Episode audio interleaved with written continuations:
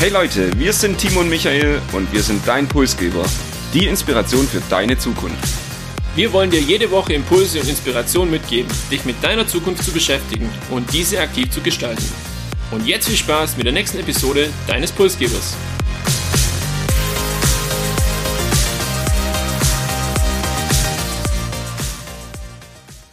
Heute kommen wir einem Hörerwunsch von Andreas nach und deshalb weichen wir auch so etwas von unserem gewohnten Themenspektrum ab.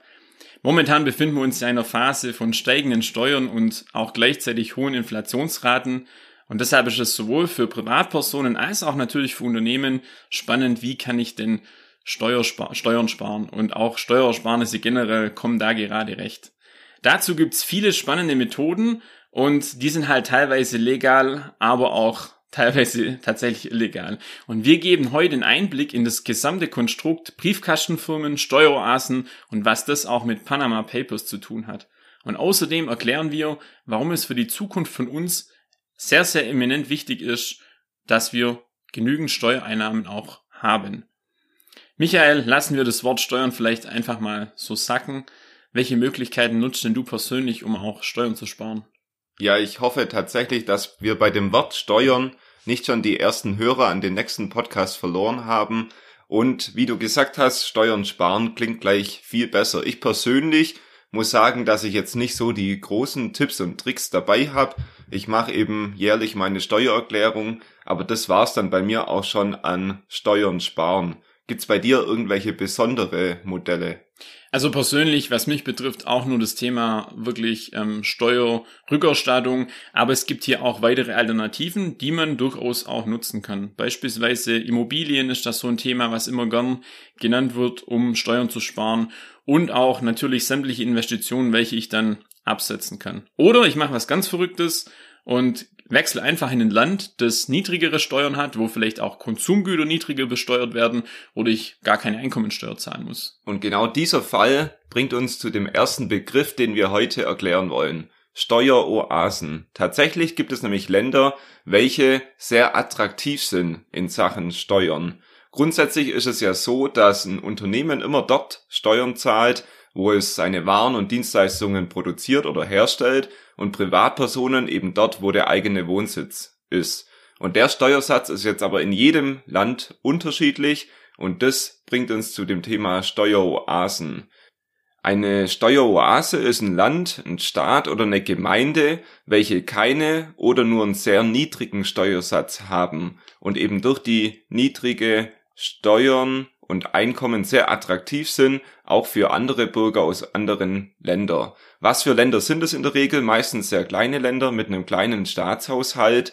Die haben meistens ausreichend Einnahmen, um eben ihre Infrastruktur etc. zu bezahlen, haben andere Einnahmequellen wie Rohstoffe und wollen so eben dann zusätzliche ausländische Direktinvestitionen anlocken mit niedrigen Steuernsätzen.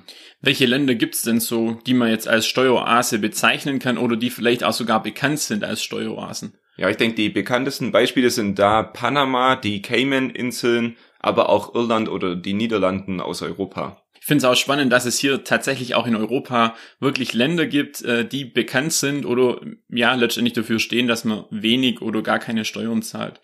Jetzt wissen wir mal zumindest, welche Länder haben wir denn die Möglichkeit auszuwandern, wenn wir keine Lust mehr haben, hier in Deutschland Steuer zu zahlen. Aber müssen wir jetzt auch direkt auswandern oder umziehen oder gibt es vielleicht sogar auch noch eine andere Möglichkeit?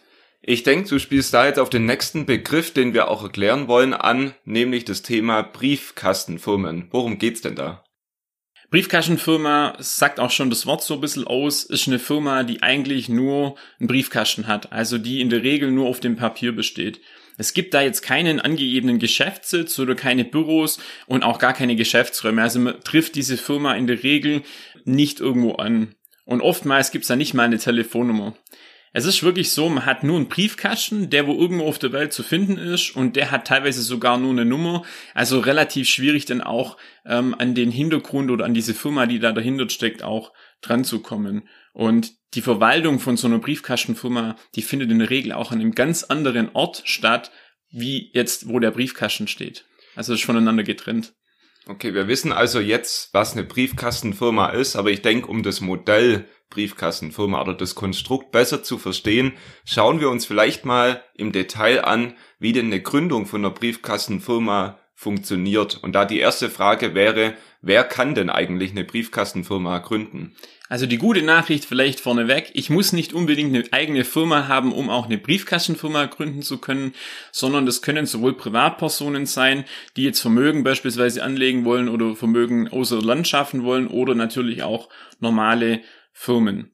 Generell wird so eine Briefkastenfirma, wie vorhin schon erwähnt, in einem Land gegründet, wo relativ niedrige Steuern hat. Und zur Gründung nimmt man dann Kontakt ähm, zu einer Bank auf, die ihren Sitz eben in diesem entsprechenden Land hat. Also wir können gern bei Panama bleiben. Wenn ich jetzt sage, ich möchte eine Briefkastenfirma in Panama gründen, dann gehe ich auf eine Bank zu in Panama und diese Bank, die setzt dann letztendlich ja eine Kanzlei ein beispielsweise oder kontaktiert so einen Scheinvermittler, der dann im Namen von dieser Firma auftritt und alle Geschäfte dann beispielsweise auch übernimmt und regelt. Oftmals wird hier die Kanzlei Mossack von Fonseca genannt. Warum das so ist, kommen wir auch später noch kurz drauf. Okay, das heißt, für das Modell brauchen wir also eine Privatperson, eine Bank und noch einen zusätzlichen Vermittler in dem Land eben. Meistens irgendeine Steueroase, irgendeine kleinere Insel. Und jetzt ist die Frage, wie kommt der Briefkasten jetzt da ins Spiel?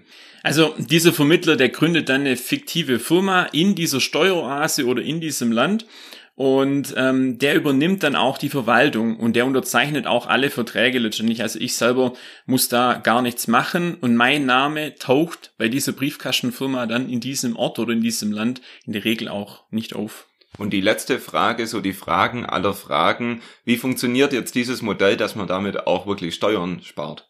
Sehr gute Frage. Generell geht es ja erstmal darum, anonym zu sein. Also der Auftraggeber bleibt anonym und hat jedoch immer weiterhin Kontakt mit einer Bankkarte und hat auch die Kontrolle über das Vermögen letztendlich.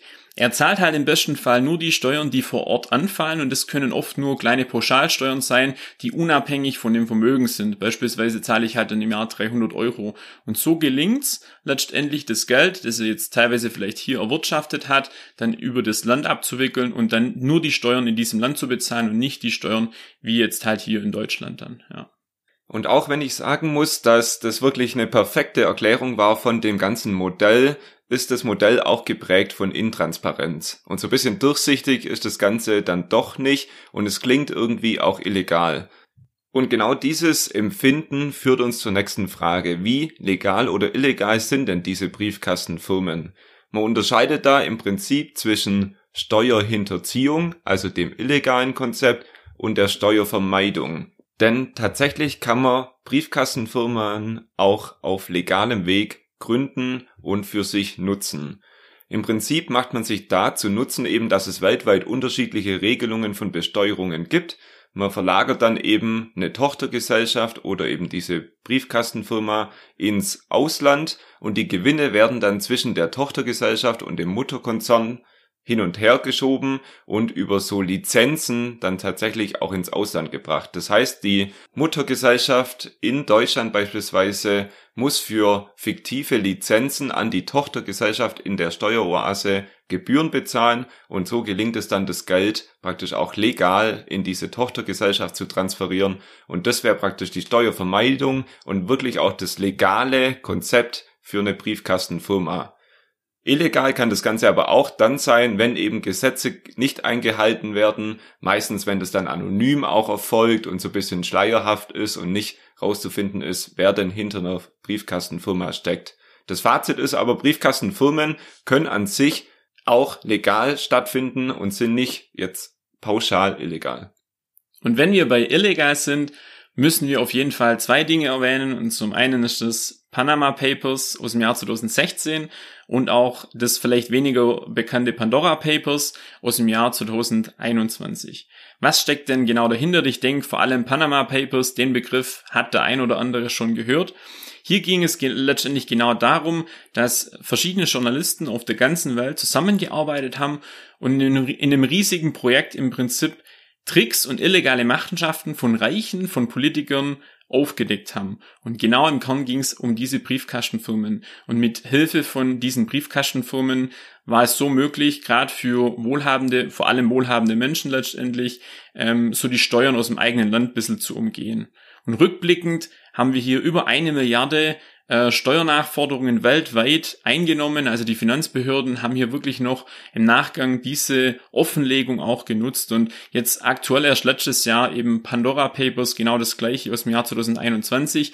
Man sieht, das Thema Briefkastenfirmen, das lebt nach wie vor und wird leider auch illegalerweise dann dazu genutzt, um Geld aus dem Land zu schaffen und so das Thema Steuern zu umgehen. Und wir sind zumindest froh darüber, dass sowas dann doch ab und zu auffliegt und diese Steueroasen vielleicht am Ende doch nicht so anonym sind oder zumindest dort irgendwo jemand sitzt, der die Daten dann an die Behörden weitergibt und damit vielleicht auch etwas Geld verdienen kann. Soweit also zu dem theoretischen Modell Steuerersparnisse über Briefkastenfirmen. Wir wollen uns aber auch die Frage stellen, warum bezahlen wir Steuern? Für was bezahlen wir Steuern? Und dann vielleicht auch den Blick in die Zukunft, warum es auch in wichtig ist in Zukunft dass wir Steuern zahlen. Denn Steuern haben eine sehr wichtige gesellschaftliche Aufgabe und halten so ein bisschen das gesellschaftliche Leben auch am Laufen. Für was werden Steuern genutzt? Zum einen für Sozialleistungen, für aber auch das Trinkwassernetz, für die Infrastruktur und natürlich das wichtige Thema Bildung. Das ist alles auch da, wo heute schon Steuern hinfließen. Was sind so die Zukunftsfelder? Zum einen die Pflegesituation wird sich da nicht verbessern. Wir haben den demografischen Wandel, der für neue Steuerbedarfe sorgen wird. Wir haben das Thema Rente, nachhaltiger Umgang mit Ressourcen, also ganz viele offene Baustellen, Digitalisierung, wo Steuergelder auf jeden Fall auch in Zukunft wichtig sein werden. Da Steuergelder wichtig sind, haben auch die Staaten erkannt und sie haben auch erkannt, dass es da ganz viele Menschen gibt, die gerne Steuern sparen und vielleicht auch manchmal auf illegalen Weg. Und deshalb wollen sie das Thema Steueroasen auch bekämpfen. Und deshalb wird es ab 2023 eine globale Mindeststeuer von 15 Prozent geben. Und das IFO-Institut hat da zum Beispiel für Deutschland berechnet, dass Deutschland damit jährlich fünf bis sechs Milliarden mehr Steuereinnahmen generieren kann. Ich muss sagen, ich finde es persönlich auch mehr als gerecht, weil wenn man jetzt bedenkt, dass man hier Firmen oder Unternehmen hat, die im Inland wirklich Millionen Gewinne teilweise erwirtschaften und dann eben nicht bereit sind, hier auch einen Teil abzugeben und die Steuern zu bezahlen, die eigentlich auch zu zahlen sind, sondern hier das Vermögen vielleicht, wie du es vorhin schon erwähnt hattest, mit verschiedenen Konstrukten auch außer Landes schaffen, dann muss ich sagen, teilweise mag das rechtlich dann vielleicht sogar okay sein, aber ich finde es moralisch letztendlich dann auch fraglich. Und da ist auch die Frage in dich, ist es gerecht oder gibt es hier eine Gerechtigkeit? Ja, ich will die Frage nach der Gerechtigkeit gar nicht pauschal beantworten. Ich denke, letztendlich muss das jeder für sich selbst beantworten, wie moralisch vertretbar sowas ist, vielleicht auch wie unternehmerisch das tatsächlich auch ist und wie nachvollziehbar. Es gibt da immer wieder aktuelle Fälle. Ich glaube, erst vor zwei Wochen kam das, dass Peak und Kloppenburg mal wieder seinen Unternehmenssitz wahrscheinlich genau deswegen verlagern möchte. Und dann muss letztendlich jeder Konsument für sich entscheiden, möchte ich von so einem Unternehmen, das hier keine Steuern zahlt und das eher dann in Irland oder sonst wo bezahlen möchte, weil es da eben weniger ist, möchte ich von so einem Unternehmen Produkte konsumieren oder nicht. Aber das muss jeder für sich selbst entscheiden. Vielleicht könnte hier auch mehr Transparenz eigentlich generell helfen, um mehr Akzeptanz in das Thema Steuern dann auch zu bekommen. Jetzt auch für mich als Privatperson, ich denke mir oft, okay, Lohnsteuer wird vom Gehalt abgezogen und dann ist das Geld erstmal weg und dann bekommt man eigentlich immer nur mit, wenn irgendwie das Steuergeld verschwendet wurde für irgendein Projekt. Aber es wäre natürlich auch schön zu erfahren, was mit dem Geld denn tatsächlich passiert. Vielleicht wird mal ein Kindergarten gebaut oder eine Straße erneuert, dann hat man eher einen Bezug zu dem Thema und könnte es so auch schaffen, die Akzeptanz, wie ich es gerade gesagt habe, eigentlich zu erhöhen. Ja. Das finde ich eine ganz interessante Idee und fände ich auch mal ganz spannend zu wissen, wohin denn meine Steuern so fließen. Also mal schauen, ob das eine Lösung ist, die dann in Zukunft kommt. Jetzt sind wir ja heute von unserem Motto im Podcast bisschen abgewichen, haben uns weniger um Zukunft gekümmert, als vielmehr einen Exkurs in Steueroasen und Briefkastenfirmen gemacht. Was bleibt denn trotzdem heute hängen aus der Episode? Wir wissen nun, was es mit Panama Papers auf sich hat und außerdem auch, was Steueroasen sind und warum es denn auch Briefkastenfirmen gibt. Außerdem haben wir die Unterscheidung zwischen legalen Briefkastenfirmen und illegalen Briefkastenfirmen kennengelernt. Auch wenn sie niemand gerne zahlt, Steuern haben einfach in Zukunft einen noch höheren Stellenwert und da nehmen wir einfach für uns mit, auch wenn es manchmal wehtut am Monatsende, ähm, Steuern haben einen Sinn und einen Zweck und wir brauchen sie auch, um in Zukunft erfolgreich sein zu können. Und ein Learning aus der Episode ist auch, wir erfüllen eure Episodenwünsche. Also schreibt uns gerne auf LinkedIn oder Instagram, wenn auch ihr Wünsche habt. Und wie ihr seht, die dürfen auch mal etwas vom Thema abweichen. Ansonsten folgt uns gerne auch hier auf Spotify oder wo auch immer ihr uns hört, um auch in Zukunft die Zukunftsthemen wieder nicht zu verpassen. Und wir würden uns auch freuen über eine 5-Sterne-Bewertung, sei es bei Apple oder eben bei Spotify. Habt eine fantastische Woche und freut euch vielleicht beim nächsten Mal, Steuern für unsere Zukunft planen zu dürfen.